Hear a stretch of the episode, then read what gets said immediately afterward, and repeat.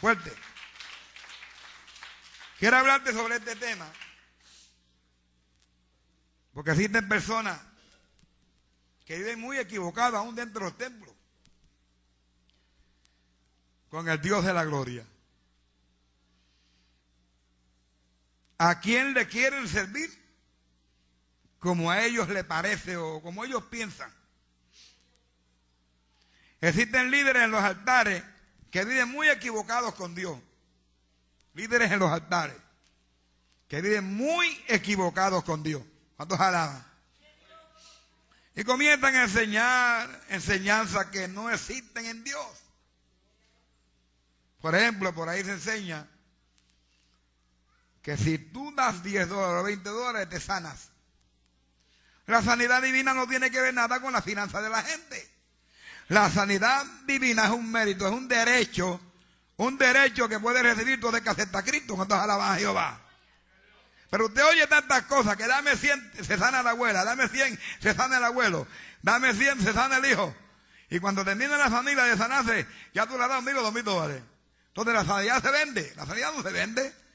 La Biblia dice que Cristo en el Calvario, cuando murió en el Calvario, en su cuerpo llevó nuestras enfermedades. ¿Cuántos alaban a Jehová? Eso es gratis, eso es para el que cree. Por el capítulo 53 y 6, cuando empieza, dice, ¿quién ha creído a nuestro anuncio y sobre quién se ha manifestado el brazo de Jehová? Lo único que necesita el ser humano para recibir los beneficios del sacrificio de Cristo es creer. ¿Quién ha creído en nuestro anuncio y sobre quién se ha manifestado el brazo de Jehová? ¿Cuántos alaban a Jehová? Entonces yo te quiero enseñar y hablar sobre este tema. Lo que tú jamás ni nadie podrá encontrar dentro de Dios en la persona de Dios. Yo presento a Dios como un edificio porque se presenta como un edificio. Dios dice que Él es el palacio de los justos. Dice que es el monte de los salvados. Dios se presenta como río. O sea que te lo podía presentar como un buzo, nadando en, en sus aguas profundas. Se presenta como su casa. Él se presenta como casa también. Él se presenta como banquete. Alaba Jehová. Él se presenta como el banquete, como la mesa. La mesa donde se sacian los hijos. Oh, qué lindo es Dios. Vaya a libre de cantar y estudio libre de cantar para que usted vea que va a encontrar una iglesia de, una iglesia de banqueteo allí cuando alaba Jehová. Una iglesia, una iglesia de fiesta, de avivamiento, de gozo, de alegría. Una fiesta, una iglesia que se goza en los beneficios, amén, de aquel que murió en la cruz. ¿Cuántos alaban a Jehová? Mm. Por existen creyentes que creen que Dios les va a complacer sus deseos carnales y pecaminosos. Dios ama a los pecadores, pero aborrece todas nuestras obras pecaminosas. O sea, porque Dios me ame a mí, no quiere decir que yo voy a adulterar y va a aplaudir. Uh-uh. Dios no le aplaude pecado a nadie ni a miembro, ni a joven, ni a dama, ni a caballero, ni a anciano, ni a ministro. Porque hoy hay gente en los altares que se creen que tienen licencia para pecar y que pueden pecar cuando les da la gana. Y Dios como es el líder, es el líder, amén, lo perdona. Dios perdona a todo el que se humilla. Sea líder o no sea líder. ¿Cuántos alaban a Jehová? Mmm, qué bueno es Dios. Dios está aquí en esta hora, amado. Está por ahí caminando. Siéntalo, salúdalo. Hello, Jesus. Salúdalo. Hello, Jesus. My God. Entonces existen otros dentro del templo que han pensado convertir a Dios en su cómplice de, de, vida pecaminosa. Dios no es cómplice de nadie para el pecado. Cuando usted peca y peca y peca, Dios te redarguye. El espíritu se contrita y si no te arrepientes se va de ti. Esa es la orden bíblica. Pero se nos están enseñando por ahí que, podemos estar todo el tiempo pecando y haciendo lo que nos da la gana, y cogiendo borrachera y bebiendo ron, y corriendo con cinco y seis muertos, y Dios está ahí. No, sí, porque Dios está ahí. en el motel, Dios está ahí en el motel, sí. Mientras tú te, revuelcas y te estrujas con un cuero el diablo en el, motel, sí, Dios está en una, en una mesa sentada, está Dios, amén, midiéndote el tiempo que, que llevas revolcándote con el cuero es el diablo. ¿Cuántos alaban a Jehová? ¡Eh, Alaba lo que vive. Alaba lo que vive. Y nos quiere presentar un evangelio que como somos el reino, somos el reino. Yo creo que somos el reino. Y yo creo que, amén, la iglesia de Cristo, el reino de Dios tiene autoridad sobre todo lo que el diablo tiene en esta tierra. Pero eso no quiere decir que porque somos hijos del reino, pertenecemos al reino, somos los miembros del reino, podemos estar viviendo la vida que nos da la gana a nosotros. O la vida que nos complace en nuestra carne. ¿Cuántos alaban a Jehová? Mmm, my Lord. Entonces muchas personas creen que Dios va a ser el alcahuete de su pecado. Dios no le aplaude el pecado. Tú es que es de fornicación tiene que casarse. Si está en fornicación y no te casas y suena la trompeta, te quedas en el jato. Porque ningún fornicario tiene parte con Dios en el cielo. Sorry, sorry.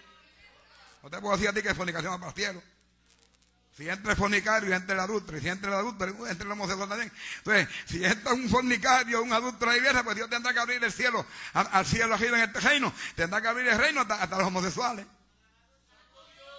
Porque están en fornicación, tienen que casarse. Mientras no se casan, están en pecado de fornicación. A menos que no se separen. Como una parejita que está aquí, que están separados. Hasta que se casen, está aquí. Perseverando. Y están separados, no se tocan. Desde que se convirtieron, no se tocan, miren, ni un cabello. ¿Cuántos alaban? No se dan un beso en la boca. ¿Cuántos alaban? Eso es amar a Dios. Eso es amar a Dios. Conocieron que están en fornicación y no quieren seguir practicando el pecado, nos vamos a casar. Y hasta que no nos casemos, tú no me tocas un dedo de una uña. ¿Cuántos alaban? Ah. Así era que se vivía 40 años atrás. La gente se convertía, venían en fornicación y uno para allá y el otro para acá. O si estaban en la casa, uno en un cuarto y otro en otro. Ah, por hoy en día no. Hoy se convierte la gente en fornicación y siguen fornicando y siguen adulterando y siguen fornicando y fornica que fornica. Ah, y viene Cristo y los coge fornicando y, ese va a ser el problema de ellos. Los fornicarios tienen que casarse, que no es casado y está teniendo relaciones sexuales, está en pecado. A mí no me importa quién sea. Si es una mujer, es una fornicaria. Y si eres un hombre, eres un, fornicario. Silencio, se fue todo el mundo ahí. Por la puerta salieron para afuera. Pero salieron los fornicarios, salieron. La gente se cree que Dios está dándole palmadita a la vida pecadora. No, no. Dios ama al pecador. Dios te ama a ti como pecador. Pero Dios odia, aborrece, le apesta, le molesta la forma de vida que viven muchos de ustedes. ¿Cuántos alaban a Jehová? Mm, Suave, Señor, santo, aleluya. Que Dios es grande y maravilloso. ¿Usted se cree que cuando Luz Bella se puso a fornicar y adulterar espiritualmente con los ángeles, y con todos aquellos chojos de maleantes que lo siguieron a él, ¿por qué Dios los echó fuera? No, el mal y el pecador que no se arrepiente no puede habitar en Dios. Usted está sentado en la iglesia ahí, usted puede estar sentado en la iglesia, usted practica el pecado, usted no pertenece al cielo, usted lo que pertenece al infierno. ¿Cuántos alaban a Jehová? ¡Alaba lo que vive! Entonces muchos creen que van a encontrar a Dios lo que da la gana a ellos. No, no. Siente personas que creen. Amén. Enseñar a ti lo que no se, puede, no se encuentra en Dios. Y buscamos a Dios dentro, vamos a buscar a Dios. Vamos a meternos en el edificio que, se llama Jehová. Nunca vas a encontrar dentro de Dios el miedo. Dios no parece de miedo ni le tiene miedo a nadie. Mientras más grande es, la persona, mientras más grande es el maleante, más duro es, es el derechazo que le va a dar. Porque es más grande que Saulo. Y le metió un derechazo, le metió a la izquierda a Saulo y quedó ciego mostrado. Gritando del piso, ahí donde tiene que estar el pecador, arrastrado en el piso humillado. ¿Cuántos alaban a Jehová? Ah, allá arrastrado iba Saulo en su, en su cabalgadura, en su soberbia, en su, eh, amén, en, su vanidad de vida. Y ¡pa! un cantazo al piso. ¿Quién eres? ¿Quién eres? Señor, ¿quién eres? Yo soy Jesús. Suave. Suave, lo sopló nada más. Cállate ahí. ¿Qué tú quieres que yo haga? Que pongas a predicar el Evangelio. Te separo en este día como un predicador. Que lo mandó allá donde. ¿Ah? La Ananía. Donde le dieron a Ananía. Mira, por ahí viene, por ahí viene, por ahí viene el llamado Pablo. ¡Ah! No me traigan ese hombre aquí.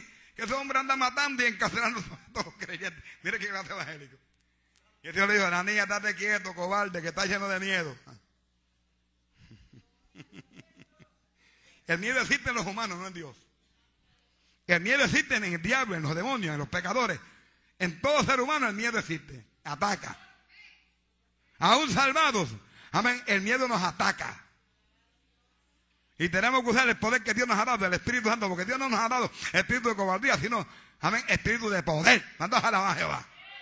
Pero con todo el espíritu de poder que, tiene, que tenemos, cuando llega el momento difícil, a veces tenemos hasta miedo, temblamos ante, ante, la, lo difícil, temblamos ante la prueba, temblamos ante el ataque de Satanás, temblamos ante el pecado. Ah, ah, aquí, Amén. Pero en Dios no hay miedo.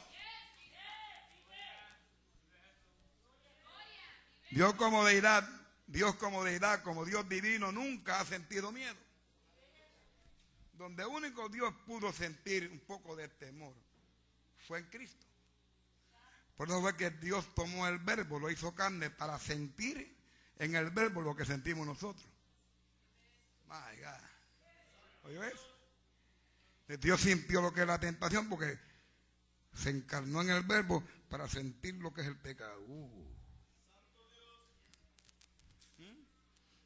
Pero Dios nunca había sentido lo que es tentación. Dice que Cristo fue llevado por el Espíritu al desierto para ser tentado por Satanás. Y el libro de los Hebreos dice que fue tentado en todo, pero que no, no pecó. Cristo como humano fue tentado, Cristo como humano padeció. En cierta ocasión le dijo al Padre, Padre, pasa de mí esta copa. ¿Ah? Y, le dice a Dios, mi alma está turbada hasta la muerte, ¿qué está pasando? Ayúdame, quítame todo encima. ¿Ah? Porque no quería morir en la cruz. Él, quería ver si había alguna forma de escapar de, ese sacrificio. No hay alguien por ahí que pueda morir. No, no, todos son pecadores. Solo tú quedas. Todos me han fallado. Los ángeles me fallaron. Los hombres más grandes me fallaron. Enoch nació en pecado, que me, lo traje para acá ¿Ah? Elías nació en pecado. Todos mis profetas, Moisés, el caudillo, mi caudillo que lo entejimos, nació en pecado. David, el cantor, el hombre conforme a mi corazón, nació en pecado. Salomón, el hombre más sabio, entendido en la tierra, nació en pecado. Isaías, el profeta, amén, mesiánico, nació en pecado. Jeremías, el hombre que tanto clamaba y lloraba contra el pecado de Israel, nació en pecado. Jonás, el profeta que fue a Nínive, nació en pecado. María, la madre de Jesús, nació en pecado. Por eso es que María no puede perdonar a nadie. María lo que pudo hacer fue ser el instrumento del Espíritu Santo, amén. Ser la bolsa que cargó a Jesús, amén. Por eso no es... ¡Ey! Por esos nueve meses para traer al Rey de Gloria a la tierra, para nacer el Salvador, para para nacer el Mesías, el Mesías prometido, para que la promesa de Génesis 3.15 se hiciera real y verdadera. ¿Ah? ¿Cuántos alabanzas? Esa, esa. Todos nacieron en pecado. Solo que eras tú, Jesús. Y el asunto es que si mientras, mientras tú te mantienes en, el, en el verbo mío, tú no puedes pecar porque eres divino. Lo divino no peca. Tengo que hacerte carne para darle la oportunidad a Satanás que te tiente. Cuando Cristo se hace carne, que se bautiza en el Jordán, dice que el Espíritu divino lo tomó de la mano y lo llevó al desierto para ser tentado, dice la Biblia, por Satanás.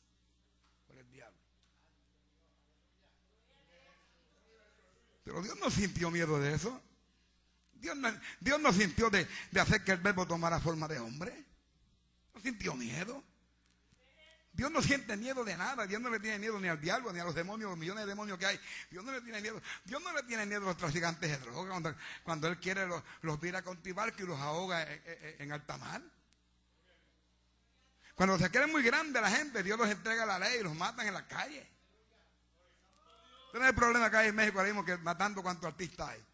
Especialmente los que cantan contra el tráfico de drogas. Ellos se creen muy grandes los artistas.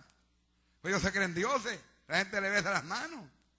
¿Cuántos adoran a Jehová? ¿Ah? Entonces viene Dios, ¿qué, pasa? Vamos a entregar a, los traficantes a que los maten, maten 10 o 15 para qué? Para que dejen de adorar a los hombres. ¿Cuántos alaban a Jehová? Oh, qué bueno es Dios, aleluya, alaba lo que vive.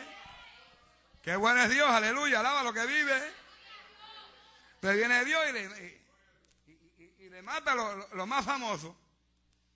Yo estaba viendo hace poco una noticia, enseñaron una lista, lo que ellos llaman la lista negra, lo que narcotráfico llama la lista negra. Y en esa lista negra estaba Lupillo, el calvo, que es muy amigo de un hijo mío. Lo tienen en la lista negra, mamá. Yo dije, date quieto cuando vaya a predicar por California, no andes mucho con Lupillo, que un día tú te lleven junto con Lupillo. Sí, pues Moisés muy amigo de Lupillo, Moisés. Porque Dios sanó a la esposa de Lupillo en una campaña de mi hijo. Dios le llenó la boca de plata y oro a la, esposa de Lupillo en una campaña. Dios sanó una nena de Lupillo que estaba ciega de un ojo. Y Lupillo es loco con él. Cuando Moisés va a California, tiene que llamar a Lupillo porque Lupillo mismo lo va a buscar al aeropuerto. ¿Sabes lo que es eso? La fama buscando al pobre.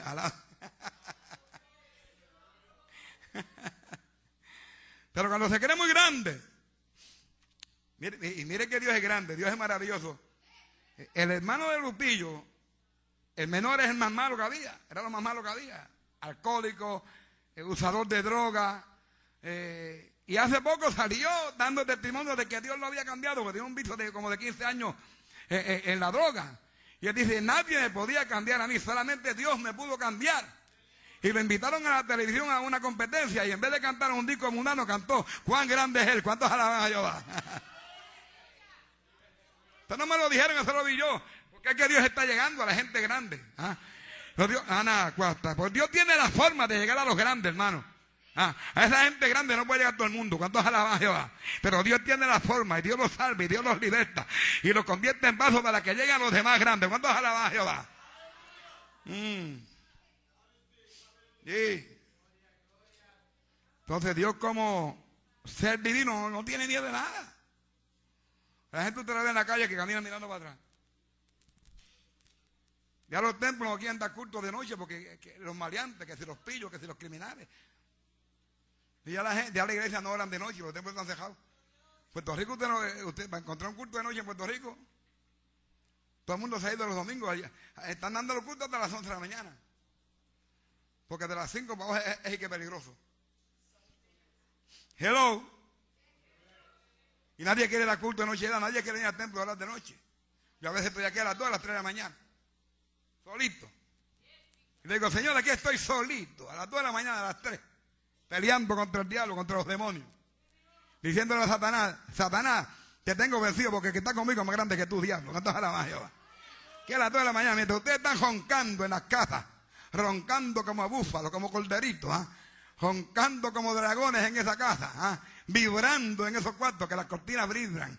Hay gente que ronca y las cortinas vibran. ¿Cuánto a la Jehová?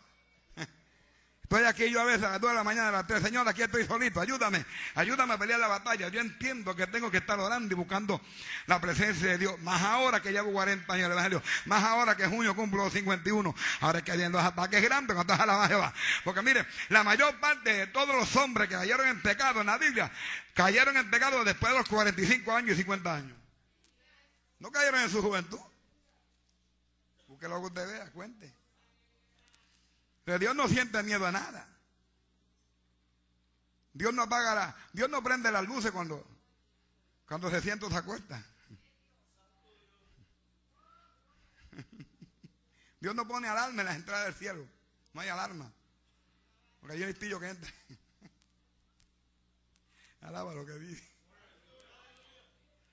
Pero el miedo surgió cuando Satanás engañó a la primera pareja. O sea, el miedo lo dio a luz el pecado. Porque Satanás fue el primer miedoso. La primera persona llena de miedo fue Satanás cuando se encontró con Dios. Cuando pudo entender verdaderamente quién era Jehová. Porque él se creía que conocía a Jehová. Y no le sintió miedo porque él conocía cierta área de Dios. Pero Dios, Dios, eh, eh, el nivel de Dios alto, amén, ancho, no hay nadie que lo pueda conocer. La grandeza de Dios nadie la conoce ni los, ni los querubines, ni los serafines. ¿ah? El único que conoce la grandeza de Dios se llama Jesucristo. Porque dice la Biblia que Él habita en el seno del Padre. ¿Cuántos alaban Jehová? Ay, papá, qué lindo es Dios. Oye, que yo hablo estas cosas y me estoy zancochando y yo lo veo ustedes tan quietecitos ahí. Hay algunos que están durmiéndose ya. Jesús habita en el seno del Padre. ¿Ah? ¿Cuántos alaban a Jehová? Él lo ha dado a conocer. Él tiene el poder y la gloria del Padre para revelarla a aquellos que crean en la palabra. Levanta las manos y adora a Dios en esta hora. Cuando Satanás engaña a la primera pareja y pecaron contra Dios, Entonces el diablo, el miedoso número uno, introdujo el miedo en ellos. Cuando el pecado llegó a la, vida de Adán y Eva, Satanás, se, le inyectó. Es decir, que el primer narcotraficante fue Satanás. Para que él, él traficaba miedo, eh, problemas, confusiones. Y cuando Adán y Eva pecaron, él los inyectó. Le inyectó la vena, le metió miedo por la vena. Y cuando Eva miró a Adán, dijo, ¡eh! Adán miró a Eva, ¡oh! Se vieron desnudos, nunca se habían, nunca se habían visto desnudos. Sin embargo, cuando Dios los creó, no le puso ropa. Ellos nunca se vieron desnudos. Porque la vestidura de ellos era divina. La gloria de Dios los cubría.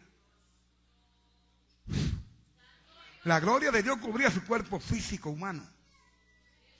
La gloria de Dios cubría aquella materia de polvo que Dios sopló. Amén. Y vino a ser un hombre, un alma viviente, un ser viviente. La gloria de Dios lo cubría. Adán miraba a Eva y la veía llena de gloria. Eva miraba a Adán y la veía llena de gloria.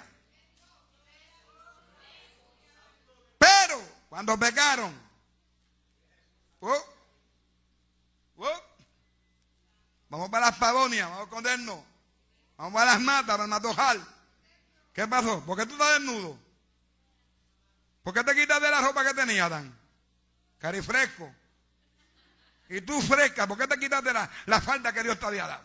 El traje hermoso que Dios te ha dado. Cari fresca. Y se escondieron allá. Y allá están escondidos velando a Dios porque Dios se pasaba en el huerto y hablaba con ellos todos los días. Porque Dios lo creó y era el Padre y siempre el Padre está con sus hijos. ¿Cuántos alaban a Jehová? Alaba lo que vive. Dale la mano que está a tu lado y dile, en Dios no hay miedo. Mm, en Dios, en Dios no hay miedo, en Dios no existe miedo, en Dios lo que hay es seguridad, en Dios lo que hay es firmeza, en Dios lo que hay es claridad. ¡Eh! Alaba lo que vive, alaba lo que vive. No hay miedo en Dios, mi Dios no tiembla por nada. Tiembla el diablo, tiembla el infierno, tiembla los demonios, tiemblan las naciones, tiembla todo lo que existe fuera de Dios, pero en Dios no tiembla por nada. ¿Mm? La primera pareja, la primera persona que sintió miedo fue el mismo Satanás. Porque él perdió la vestidura también. La Biblia dice en Ezequiel, en Ezequiel que tenía un trono, tenía un paraíso. Dios le había dado un paraíso a él, cubierto de piedras preciosas. Le había dado autoridad, facultad. Él era la cuarta fuerza potencia en el reino de Dios. Pero cuando pecó, quedó desnudo también. Y lo vistieron con vestiduras prietas. Oscuro. La luz se fue. La luz que lo cubría se fue de él también. Quien primero perdió las vestiduras por rebelión fue los huellas, Satanás. Luego esa tiniebla, esa rebelión se la pasó a Eva. Y cuando Eva y Adán pecaron, amén, él inyectó miedo, lo llenó de miedo y se escondieron porque sintieron miedo. Dios llama a Adán, Adán, Adán, ¿dónde tú estás? No llamó a Eva, llamó a Adán porque Adán era, era, era, era el hombre que estaba supuesto a velar por el, por el Edén. Él era la cabeza Él era el reycito en el Edén. Él era el Señor. Él era la sabiduría manifestada en el Edén. Mando a la Jehová.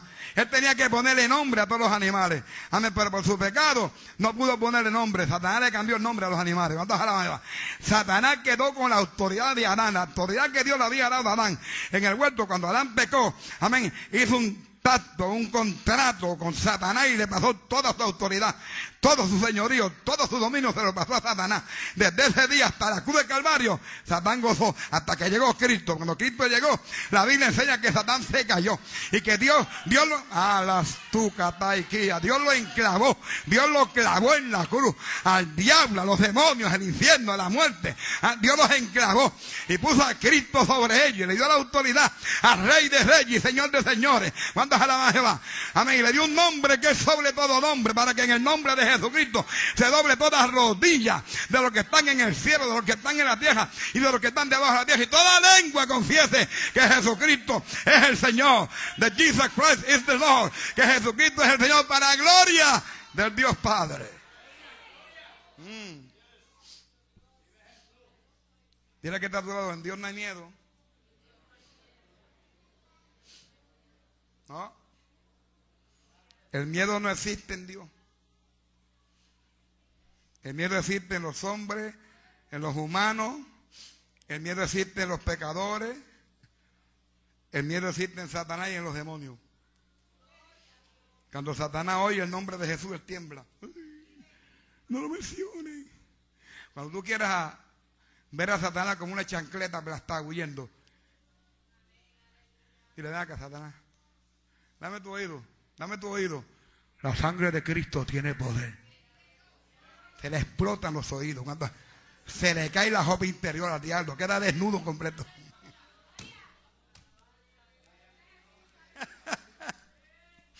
se cae al piso. Se cae al piso de jodilla y tiene que decir, Jesús, tú eres el Señor. Jesús, tú eres el Señor. Porque al Señor tu Dios adorarás y a Él solo servirá. Es bíblico, aprende, aprende, no te dejes estar cogiendo de bobo el diablo. ¿Ah? El diablo tiene, miren, millones de evangélicos comiendo paletas, comiendo lollipop en las iglesias. ¿Ah? Cualquier cosita los pone a temblar. Ay, ay. Allá la mujer, el marido se le enfría, enseguida empieza a temblar porque cree que se le va a ir con otra mujer. ¿Usted por qué? Porque, ¿Sabe por qué Dios permite que los maridos se enfríen? Para que las mujeres oren más, porque las mujeres oran poco. Usted nota, si usted nota en cada matrimonio, en cada pareja que son útiles en Dios, casi siempre la mujer como que ora menos. Y la mujer en la casa y el, hombre en los cultos de oración. Y, en la vigilia, el hombre en la vigilia y la mujer en la casa viendo televisión, viendo a Don Francisco las novelas. Alaba. Entonces el Señor dice, ¿qué yo haré para que esta mujer comience a orar? Pues así que lo único que voy a hacer es, déjame dejarle que, que Mario se le enfríe. Y deja que le diga, me voy a buscar otra, eh. Te voy a votar a ti. Te voy a buscar otra que me ayude. Porque tú eres una raja de batata, lo que tú eres, una cáscara de batata. Te convertiste a Cristo para hacerme la vida imposible. Eres un diablo en nuestra iglesia. Alaba. Ay, papá. Alábalo, levanta la mano y adora a Dios. Hay hombres que están sufriendo, mire, lo que que nadie habla con ellos. Hay hombres que están soportando una agonía infernal de los demonios, pero es porque quieren. Es porque le da la gana. ¿Por qué? Porque se casan con quien no tienen que casarse. Porque se enamoran de quien no tienen que enamorarse. Ah, se unen a quien no tienen que unirse. Si se unieran a una mujer de Dios, a un hombre de Dios, la vida se le hacía más fácil. Si antes de casarse buscaran una mujer que vive en oración, un hombre que vive en oración, un hombre consagrado y dedicado a Dios, amén, la vida sería más fácil. Mando a la. Dámelo un aplauso fuerte a Dios en esta hora. Fuerte. Fuerte. Dígale que está a su lado, el miedo no existe en Dios. Pero lo duro que lo oiga, el miedo no existe en Dios. Dile que está a tu lado, mi Dios y tu Dios es el guapo del barrio. No necesita cuchilla, ni revólver, ni, ni metralla, ni bazooka. Se lo he hecho a Osama Ben Laden calladito. Osama Bin Laden gritaba mucho y está escondido. Desde que, Dios le cayó detrás, está escondido. No se atreve ni a asomarse Osama. Y Hussein gritaba mucho y lo cogió un gringo, lo sacó de la cueva y soga con él. Así que Dios coge los grandes, los que se creen grandes. Y la gente, no qué abuso, qué abuso, más abusadores son ellos.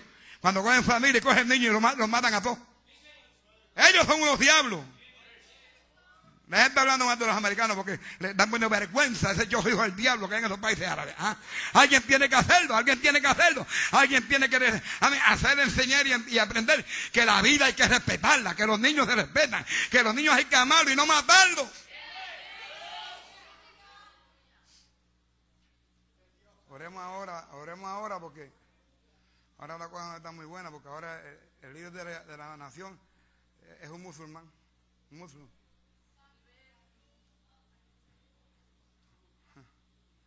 Y ya está, ya está tirando por ahí. Ya estuvo en un culto donde se negó la resurrección de Cristo. Yo tengo ese papel en mi casa. Él estuvo en un culto con las iglesias eh, luteranas y presbiterianas, que son, esas son las iglesias del ecumenismo. Esos son, los brazos del anticristo aquí en Estados Unidos. Y el pastor que trajo el, sermón esa noche dijo que la, que la resurrección de Cristo es una poesía. Mire qué demonio. Una poesía que, que es que la resurrección de Cristo. La resurrección de Cristo no es una, poesía. La resurrección de Cristo es la salvación del mundo. Porque si Cristo no resucitó, vana en nuestra fe. ¿Cuántos alaban a Jehová? Si Cristo no resucita, de nada serviría la sangre.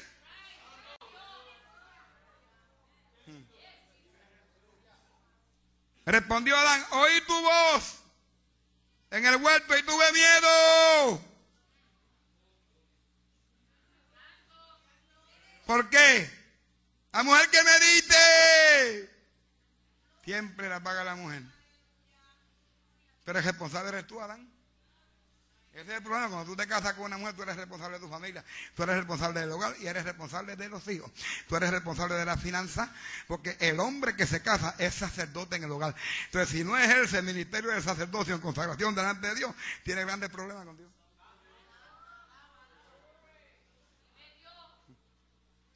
Silencio, qué silencio, ¿verdad? ¡Qué silencio! Usted ve que Dios nunca puso sacerdotisas en el tabernáculo. Puso sacerdotes. Hmm. Tuve miedo y me escondí. Primera Reyes dice, entonces Jezabel envió a decir a Elías, porque hasta los profetas tuvieron miedo, por medio de mensajeros. Así me hagan los dioses y aún me añadan. Si mañana a esta hora no he puesto tu vida como la vida de uno de ellos, los profetas de Balán. De Baal. Estoy leyendo la versión antigua pechita, traducida del arameo al inglés español. En las versiones modernas le eliminaron la palabra miedo. Pero la versión antigua, que yo busco la versión antigua, porque las antiguas, las antiguas no son adulteradas. Las que están bien adulteradas son las versiones modernas. Hay que tener mucho cuidado. El verso 3 de 1 Reyes 19 dice, ante esto Elías tuvo miedo y se levantó y se fue para, para subir. ¿Y dónde se metió? En una cueva. O sea, Elías hace lo que hace muchos evangélicos cuando tienen problemas. salen corriendo, salen con miedo y van y se meten en la cueva hasta que el ángel venga y los lo puye con la espada. Mana, ¿qué hace, hermano? Que hace dos meses no lo veo. Metido en la cueva. Tiene miedo. Gente tiene miedo en las iglesias. ¿Mm? Podría citar más porciones bíblicas de hombres y mujeres de Dios que sintieron miedo. En los humanos, el miedo de los humanos. El miedo no habita en Dios, sino en los humanos, Satán y los demonios. Santiago 2 dice, ¿tú crees en Dios? ¿Tú crees que Dios es uno? ¿Tú crees que Dios es uno? Bien haces. También los demonios creen y tiemblan. ¿Por qué tiemblan? De miedo. Ahí está Jesús. Ahí está Dios, el Dios grande. El miedo, el miedo no es para la iglesia aunque se acerque. Porque nosotros tenemos la facultad y la autoridad de Jesucristo. En mi nombre echarán fuera demonios. En mi nombre echarán fuera demonios. En mi nombre echarán fuera demonios. Las puertas del infierno no podrán prevalecer con la iglesia de Cristo, con ustedes. Y cuando llegue el miedo, dile, mira, niño infeliz, vete allá con tu padre a otro lado. Que aquí está Jesús conmigo. Te lo presento. Jesus, mira, este demonio vino a molestarme. Dale un azote en mi nombre. ¿Mm? Marcos 3:11 dice, y los espíritus inmundos, los demonios, al verle, se postraban delante de él y daban voces diciendo, tú eres el Hijo de Dios. Los espíritus inmundos, los demonios, cuando veían a Jesús, se encontraban con Jesús, se tiraban al piso. No había que decirle, oren. Ellos sabían que cuando se encontraban con Cristo tenían orar y adorar. O sea, los, demonios en parte no son como los evangélicos rebeldes. Que para que duele una jodida hay que darle con un 2x4 en la espalda para que bajen.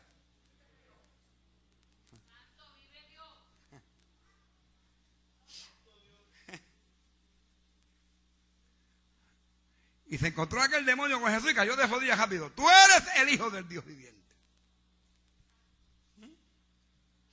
Pero el miedo no existe en Dios. En Dios no hay miedo.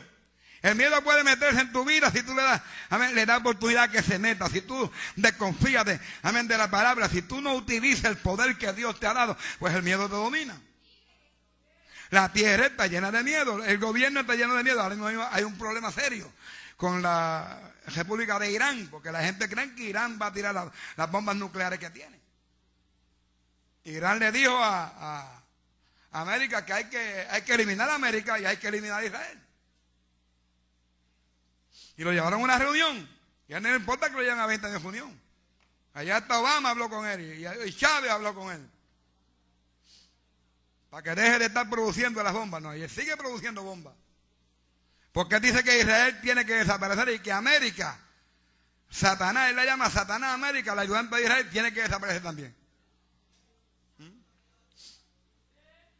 Tenemos que estar orando a Dios y orando por la nación. Se tiene que orar por la nación y por lo suyo. Amén. Recuerda que cada vez que tiran una bomba, el Señor le explota en el aire. Allá la tiro en una bomba y cuando viene entrando en las aguas americanas, el Espíritu Santo las explota. Y cada vez que tiran una bomba, están acá el pueblo orando y buscando a Dios, y le explota las bombas y las bazucas en el aire. ¿Cuántos alaban a Jehová? Yo creo en todo esto. ¿Por qué dice, Dios dice que hay que por los que están en eminencia? Por los que están en poder. Dios dice que hay que porque cuando la iglesia ora, Dios opera, Dios obra. ¿Por qué la iglesia oró cuando Pedro estaba preso? Dice que la iglesia haría, hacía oración sin cesar por Pedro. Y Pedro allá preso, atado, amén, encarcelado, encadenado. Pero la iglesia oraba, dice que la iglesia oraba. Y cuando la iglesia oró, se abrieron las puertas ¿ah? de la prisión. Se cayeron las cadenas, se cayó todo allí. ¿ah? Tembló todo el mundo ahí. Todo se cayó allí. Amén. Ay, santo, ¿cuántos alabanzas? Porque es que la oración paraliza al diablo y los demonios. Cuando la iglesia ora, no hay diablo que le meta mano a una iglesia que ora. Yo me el viejito que, era dueño de esa tienda aquí al lado, que siempre tiene una carabela mirando para acá. Y yo le dije, pero ¿qué es lo que le pasa a Dios este endemoniado que siempre tiene Vamos, vamos a orar. Vamos a orar a Dios para que la carabela se lo coma él. Empezamos a orar. Y orar y orar y orar, se fue para afuera y después vino y nos vendió el building. Pero se llevó la caravera con él. ¿Cuántos alaban a Jehová? En Dios no hay miedo, Dios no tiene miedo de nada. Dios no padece de miedo. El miedo no existe en Dios. ¿Cuántos alaban a Jehová? Otra cosa que no existe, que no la vas a encontrar en Dios. Amén. Es la escasez. Dios no anda pidiendo azúcar a nadie por bajo. Dios no come hamburgues baratos en McDonald's.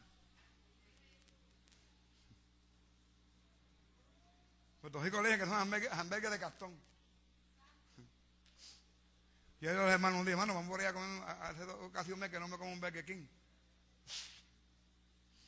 Uno de los hermanos me dice, pastor, usted come carne de cartón. Y buena que es con quechu, no echa quechu encima al cartoncito ese y baja. En Dios no hay escasez. Todas las escaseces tuyas, Dios las tiene en abundancia. Oh my God, alaba lo que vi. Señor, si no te quieren alabar, Dios mío, ten piedad de tu pueblo. Todo lo que escasee en ti, Dios lo tiene en abundancia en el reino. Porque Dios es rico. Yo le decía antes a un hermano, mire hermano, bote todos esos cajos viejos que tiene, compre un cajo bueno. Bote esas maldiciones, usted lo que tiene son tres maldiciones en la casa. Cada cajo viejo es una maldición. Y aprenda a vivir en la fe de Dios. Bote, con, venda todos esos, aparatos tan feos que tiene. Y haga un pronto y vaya a comprarse una guagua buena, un cajo bueno. Eh, se habla de eso y ya baja la cabeza. Nadie dice amén. O los evangélicos lo que les gusta estar en cajos viejos. Los evangélicos, mientras no tienen la revelación de reino, lo que andan en cajos viejos. Cuando yo me hice de la revelación de reino, dije, no, jamás, jamás me siento un cajo viejo. Señor, reprenda los cajos viejos. Vengan los cajos nuevos.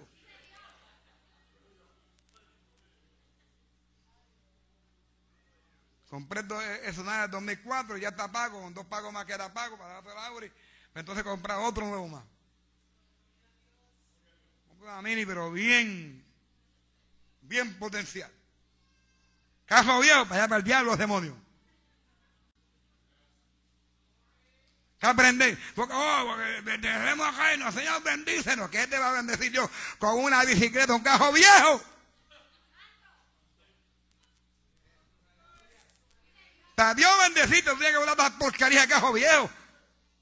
Mientras tú tengas eso en tu casa, no llega un cajo nuevo.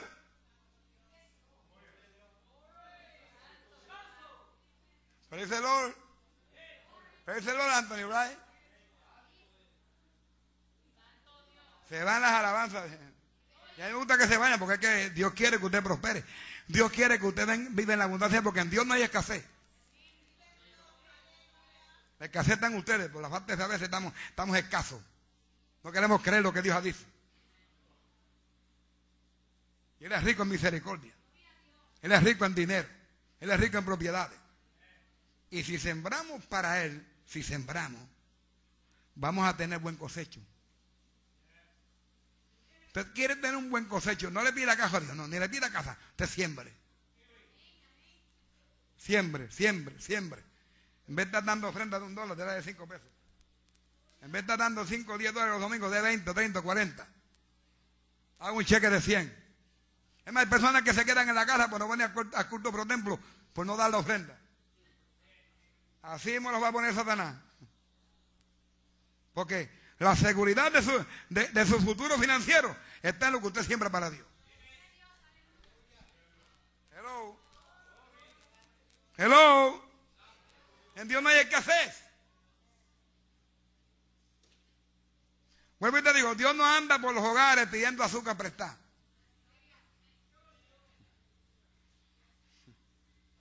Ni pidiendo sal y pimienta por una carne. Dios todo lo tiene en abundancia. Oro, plata, toda la plata y el oro dice que es de él. Mire, lo que dice la Biblia. ¿Usted cree en la Biblia? ¿Cuánto creen en la Biblia? Levante la mano. ¿Qué creen en la Biblia? Ay, algunos no quieren creer.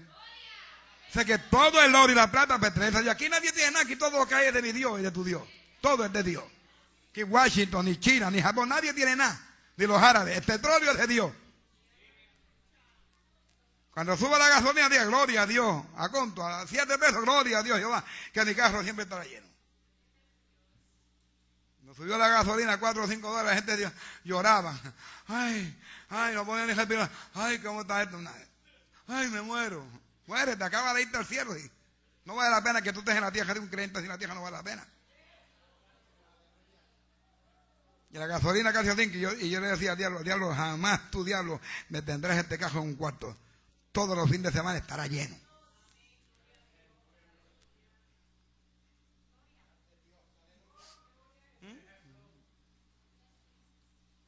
Su nombre. En Dios no existe la escasez, sino la abundancia. Amado, otra de las cosas que usted nunca podrá encontrar en Dios si se mete a buscarlo, si usted se mete a la casa de Dios, es la escasez. Dios es un Dios de abundancia, espiritual, física, financiera. Es un Dios de abundancia en perdón, en amor y en fe. Dios no es Dios de escasez. En el reino de Dios solo existe la abundancia. En el cielo usted encuentra a un adicto pidiendo pesetas en una luz.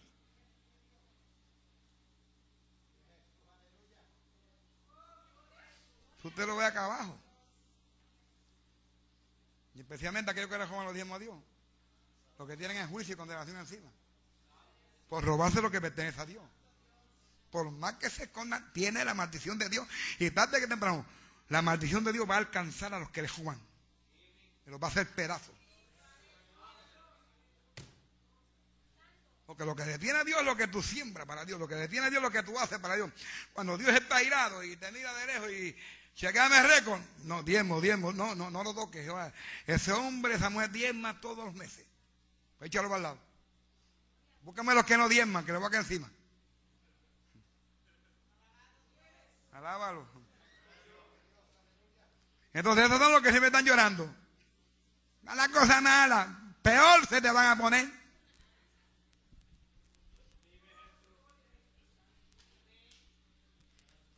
No me da para los vires. Te van a botar de la casa.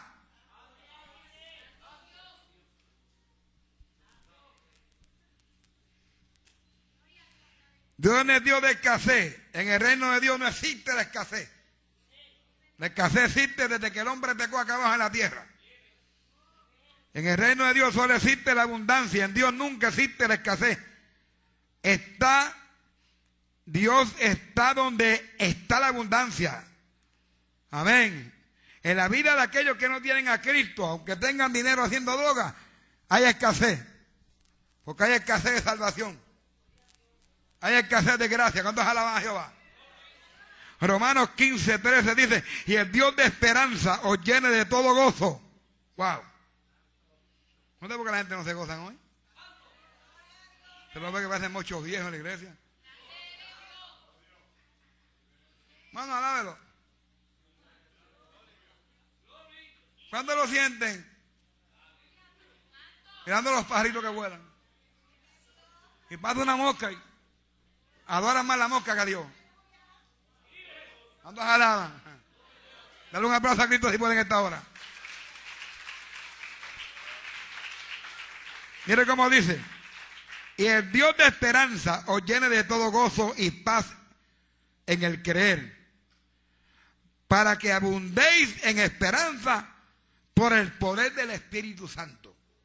Tenemos que entender que Dios es un Dios de abundancia. En Él no existe la escasez, solo la abundancia. Esto lo podemos ver cuando Dios creó al humano. Lo hizo partícipe de todo. Dios no creó a Adán y le dijo, vete ahora por todos los sabellos grandes que haya y por todos los secos, compra tu joven los secos. Vete a comprar chancletas y tacos a Eva en, el seco. Hay maridos así que eh, la joven de la mujer, secon. Los tacos de, la mujer, secon. Chaclet de la mujer, secon. Pero cuando compran para ellos, Bamberger, sí.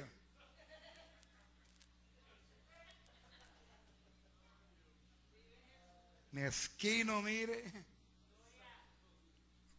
La mujer la tiene. no, no, no, no, mira, no, no, no te el pelo, mantente así con el moñito ese. Que, que, que la vanidad es pecado. La vanidad es pecado. Pecado es lo, mezquino que tú eres. Lo mezquino que tú eres es, lo que es pecado. No le quiere comprar un traje bueno a la mujer, nuevo, que luzca. Pero tienes miedo de que...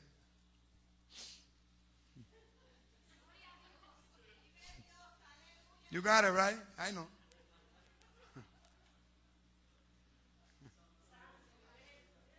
Pero ellos amolados, siempre amoladitos. Esos, zapatos de, 70, 80, que eso brilla. Tiene que ponerse uno los lentes oscuros para poder mirar los pies. Relojes de 70, de 100, de 200, de 500. Y la mujer con unos relojitos de esos que salen en las bolitas plásticas, que uno echa una peseta.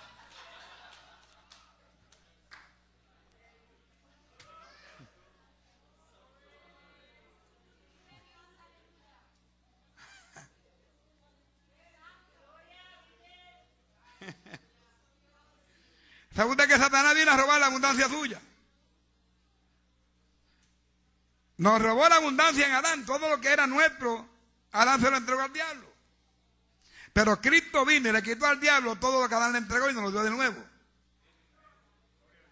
Pero Satanás no, no dejará de estar tratando de confundirte para robarte toda la abundancia que Dios quiere que tú tengas.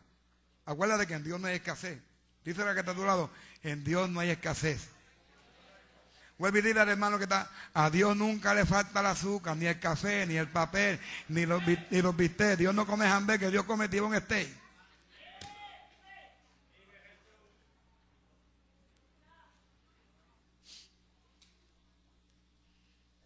Pues Satanás siempre está buscando, robando la, la abundancia nuestra. Jesús lo dijo. Jesús lo presentó a él como un ladrón. Juan 10, 10. El ladrón no viene sino para hurtar, para matar y destruir. Yo he venido para que tengan vida y la tengan y la tengan en escasez. Yo he venido para que tengan vida y para que la tengan ¿dónde? la tengan dónde? Que la tengan dónde? Abundancia. Porque la, la bendición nuestra depende de Dios.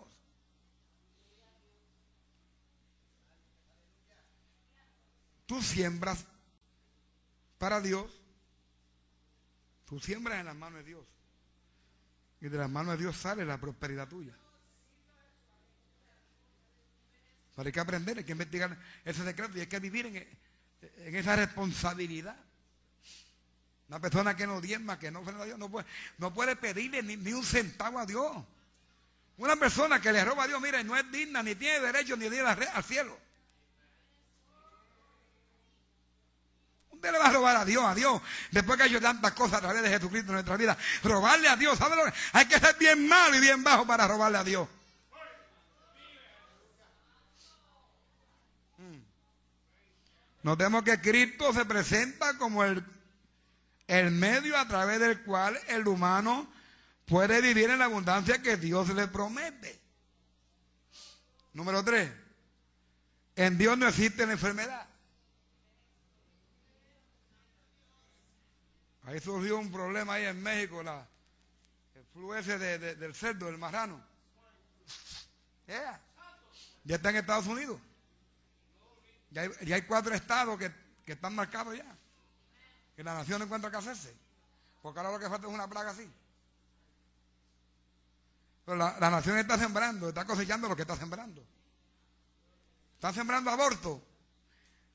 Obama firmó el aborto. Pues ahora que que se prepare para lo que viene. Que firmó la carta para que los homosexuales se casen, que se prepare para, lo que viene. ¿Mm? Hello. En Dios no hay dolencia. A Dios no le duele ni un hueso. Pastor tiene hueso. Sí, huesos divinos.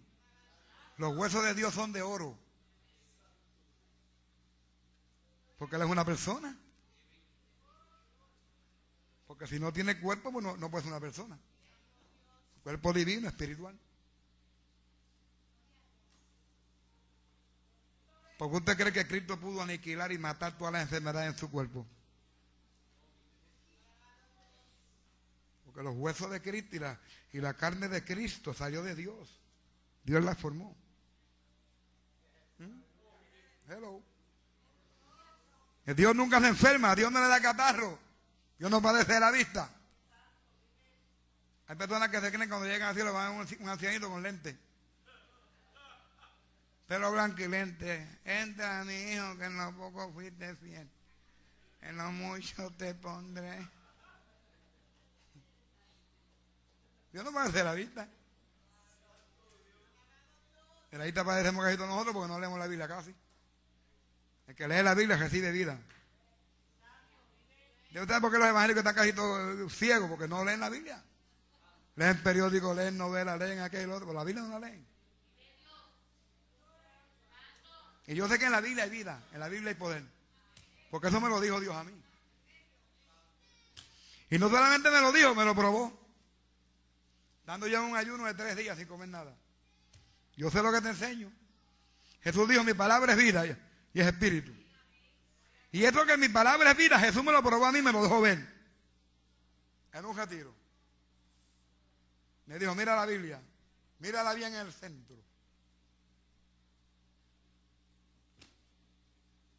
Mírala bien, no palpes, no cierres ni abra los ojos. Mírala que vas a ver lo que muchos no pueden ver. Y yo estoy mirando la Biblia, la palabra, y de repente comienza a salir como una nube de humo. Y yo mirándola. Y cuando se alzó como a pies y medio, me metió a mí. Y el Espíritu Santo me dijo, mi siervo, esa es la vida mía que hay en la palabra. La gente se muere antes de los 40 años. La gente se muere jovencito porque no reciben la vida que yo tengo en la Biblia.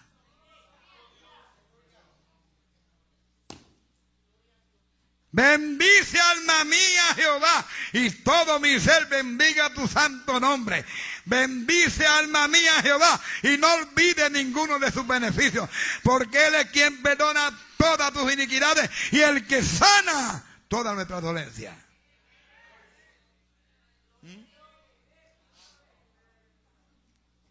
No olvide que en Dios no hay enfermedad. Por eso todo enfermo que viene a Cristo se encuentra con la salud divina, la salud que, que sana toda dolencia. Entonces la Biblia dice entre paréntesis que nada es imposible para Dios. Y no olvide que en Dios no hay enfermedad. Si no salud, usted toca a Dios. Usted toca a la gente y se pasa la mano por la nariz. Lo que huelen es alcohol, alcoholado. Alcoholado. Usted toca a Dios. Lo toca. Como usted huele. Oh, Jesus, how sweet you are. ¿Eh? Usted toca a Dios, hay que tocarlo. Ay, mira, se asustan. Dios es una persona y se puede tocar. Yo le he tocado y él me toca y yo lo toco. Él me abraza y yo lo abrazo. Yo no le sirvo al Dios muerto ese que tiene muchos evangélicos. Yo le sirvo a un Dios vivo, a un Dios de poder. A un Dios que comenzó a visitarme a los 21 años. Y venía y hablaba conmigo y me decía lo que tenía que hacer. ¿Cuántos alaban a Jehová? ¿Cuántos alaban a Jehová? En Dios no hay enfermedad, Dios no padece de catarro ni de flu. Eh, es, el swine ese que anda por ahí, ese swine se encuentra con Cristo y se cae al piso. Lo que pasa es que se creen los científicos que pueden vencerlo con medicina. ¿Mm? En Dios lo que hay es salud. No olvidemos, cuando Dios creó al hombre, al humano no existía enfermedad. Adán no destornudaba en el huerto. ¡Ah, Adán no destornudaba. ¡Ah! No, Adán no destornudaba en el huerto. Ni Eva, ellos no destornudaban. Allí no había catarro que entraba. ¿Sabe lo que se movía dentro del huerto? Aparte de los signos que Dios le puso. Dentro del huerto se movía la vida divina de Dios. Y como Adán era perfecto, hecho por Dios, creado por Dios, cuando Adán respiraba el, oxígeno, la vida divina se le metía junto con el oxígeno. Pues es que Pablo dice que nosotros ahora en Cristo somos participantes de la naturaleza de Dios. Explíqueme eso. Adán respiraba a Dios.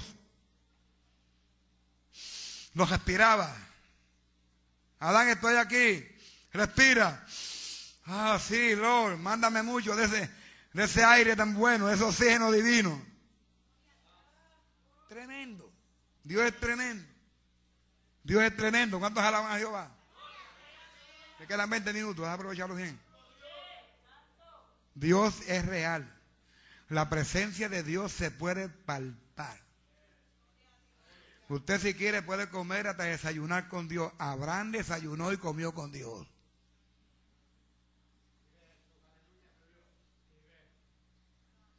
Que pasa que tiene que, tiene que invitarlo. Tiene que invitarlo a restaurante, Señor, conmigo, vamos a desayunar. ¿Mm? Hello. Yo le he identificado a la iglesia local acerca de los dos hermanos que me invitaron una vez a, un retiro de tres días. Y yo no hay problema. Invitarme a mí a ayunar era como, era, era como decir, vamos para el cielo, sí, vamos, vamos, vamos. ¿Dónde? Empezamos en casa, sí, vamos, hay un cuarto allí, nos metemos allí. Óigame bien lo que es la presencia de Dios. Óigame bien. Y le dije, vamos a vigilar, a vigilar viernes, ayudamos sábado, vigilamos sábado la noche y seguimos domingo. Terminamos domingo. Cuando estábamos en, pasamos la primera vigilia, estamos en el segundo día, llegando a la segunda vigilia, están los dos hermanos tirados uno en una esquina, otro en un madre, y yo estoy así mirando por el techo. Y le Señor, yo quiero que tú rajes ese techo, lo partes en dos pedazos. Y que tú vengas y te pares aquí.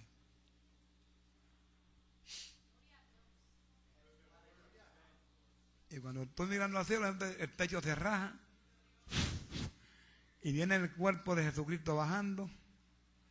Y se paró frente a mí. Y me dice, me llamaste.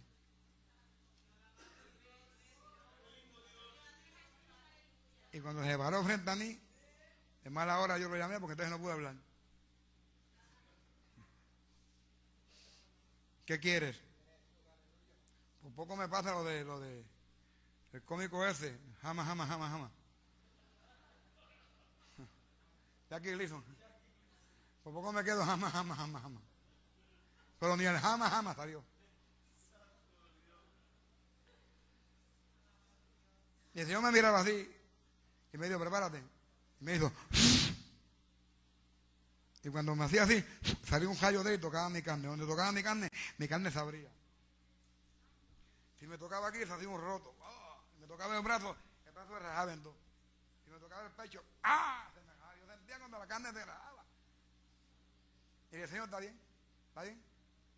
Vete. ¿Está bien? Ok, mira que ellos dos. Aquellos dos cuando lo vieron, que vieron, que lo que vieron fue quiere mostrar. Uno brincó y se metió de cabeza bajo el matre y el otro encima del matre. Gritando como una... ¡Ay, qué es esto! ¡Ay, Dios, qué es esto! Ay, ¿qué pasó? Se no querían orar y una y buscar a Dios.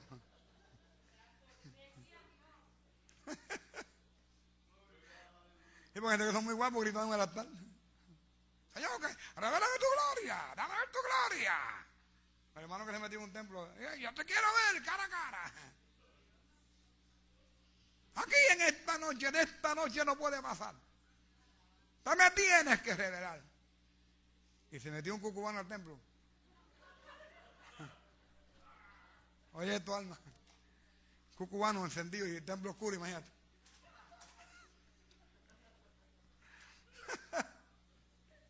a lo que vive. Ahora, hermano, me tienes que mostrar tu gloria. Está como Moisés. Quiero ver tu gloria, Jehová. Y el cucubano dando la vuelta por templo. Y cuando se le, se le fue acomodando por el lado derecho, que lo vio, dijo, Jehová, déjame ver tu gloria. Tu gloria, Dios. Y cuando aquel cubano se le paró de frente, mi hermano, que le enfocó la frente, aquel hombre da un brinco. Sale corriendo buscando los enchufles.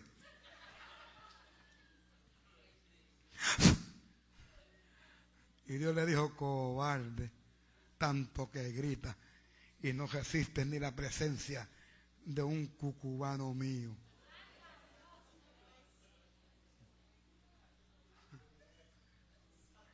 Salió corriendo y jamás volvió a pedirle a Dios que le mostrara su gloria. Te creo como eres, Señor le dijo.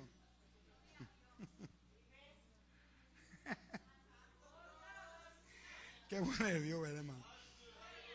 Marcos 1 dice, y toda la ciudad se agolpó a la puerta y sanó a muchos que estaban enfermos de diversas enfermedades y echó fuera muchos demonios. Lucas 4.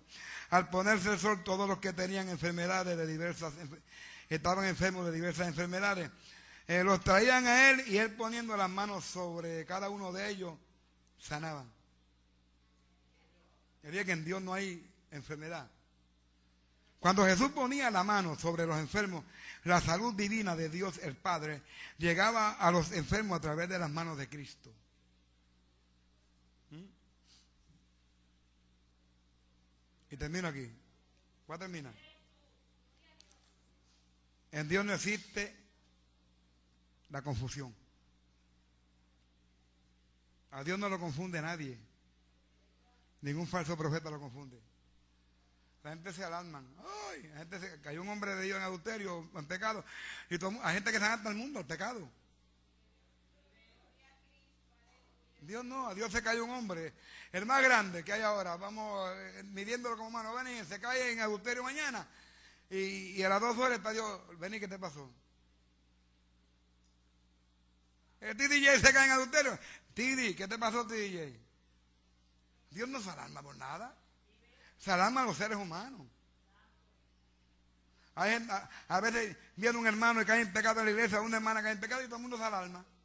En vez de ponerse a orar.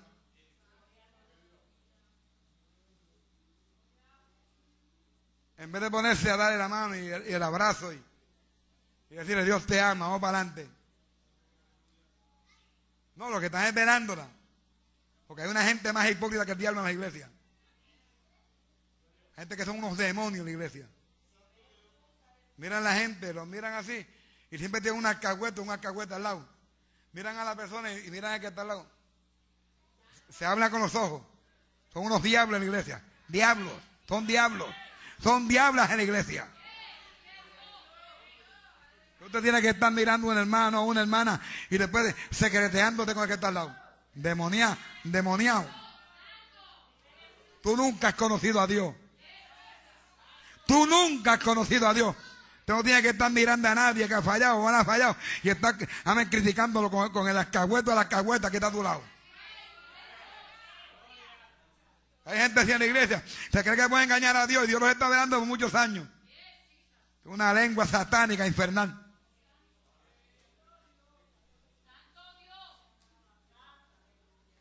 Son como dice el proverbio, se hablan con los ojos.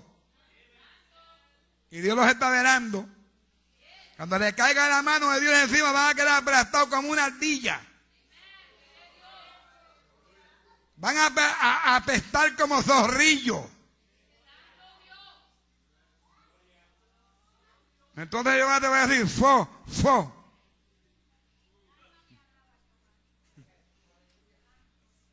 Tú eres una ardilla podrida. No tiene que estar criticando ni gozándose de la caída de nadie. Ni tiene que estar mirando por encima del hombro de nadie en la iglesia. Que Dios te está mirando todo el tiempo que tú llevas en la iglesia practicando eso. Y no creas que tu día no va a llegar, tu día va a llegar. Y cuando llegue tu día va a ser peor que el día de ese hermano o de esa hermana. ¿Cuántos alaban a Jehová? Dale un aplauso a Cristo fuerte en esta hora.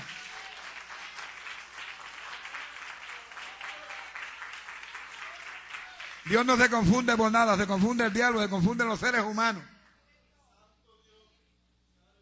Se confunde hasta los ministros, se confunde la iglesia, pero Dios no se confunde. A Dios no hay quien lo confunda, no hay causa. Segunda crónica dice, porque los ojos de Jehová contemplan toda la tierra para mostrar su poder a favor de los que tienen corazón perfecto para con él. A Dios nadie lo confunde porque Dios todo lo sabe. Dios todo lo conoce. Dios todo lo ve. Se confunde el que no conoce, se confunde el que no ve. El que no ve la gloria y el poder de Dios manifestado en los momentos difíciles. ¿Cuántos alaban a Jehová?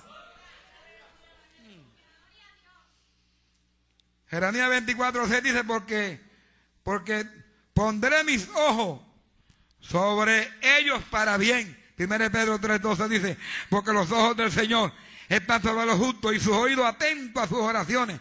Pero el rostro del Señor está contra aquellos que hacen el mal. Salmo 34, los ojos de Jehová están sobre los justos. Tenemos que entender que Dios, en Dios no existe confusión y que nada lo confunde. En Dios lo que existe es seguridad, claribilidad. Dios no, no se confunde, ni confunde. Dios confunde a los malos. Pero nadie, nadie podrá confundir a Dios. Él todo lo conoce, Él todo lo sabe. Él, no tiene que aprender, Dios no tiene que aprender, Dios conoce. La única persona, amén, que sabe sin aprender es Dios. Dios no fue a la escuela.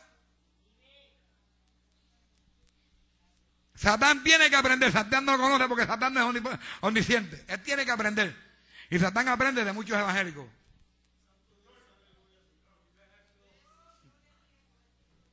Muchos evangélicos enseñan a Satanás. Porque Él ni es omnipotente, ni es omnipresente, ni es omnisciente. Él tiene que aprender. Todo lo que el diablo conoce de ti y de mí y de todo lo que existe en la tierra es porque Él lo ha aprendido. Para Dios no. Dios no. Antes de las matemáticas, antes de las matemáticas Dios era matemático. Antes de la ciencia Dios era científico.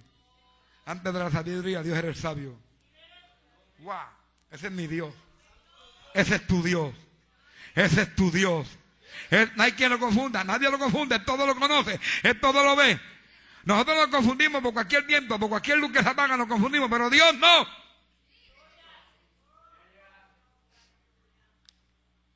En Dios no existe la infidelidad.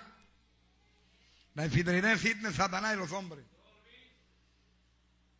Si eres Dios por el cual fuiste llamado a la comunión con su Hijo Jesucristo nuestro Señor.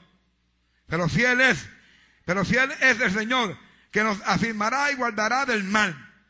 De modo que los que parecen según la voluntad de Dios, dice Pedro, en lo que encomienden sus almas al fiel Creador y hagan el bien. Si fuéramos infieles, Él permanece fiel. Él no se confunde y Él no es infiel. No importa lo que tú seas, Él es fiel. Él es fiel al diablo. Él es fiel a los pecadores. Él es fiel a la iglesia. Porque lo que Dios ha dicho que va a hacer con el diablo y los demonios, lo que Dios ha dicho que va a hacer con los pecadores, Él se lo va a cumplir. Lo que ha dicho que va a hacer con la iglesia, se lo va a cumplir. Y pronto se va a la iglesia de esta tierra a morar en el cielo. Dios te bendiga, Dios te guarde. Dale un aplauso a Cristo en esta hora.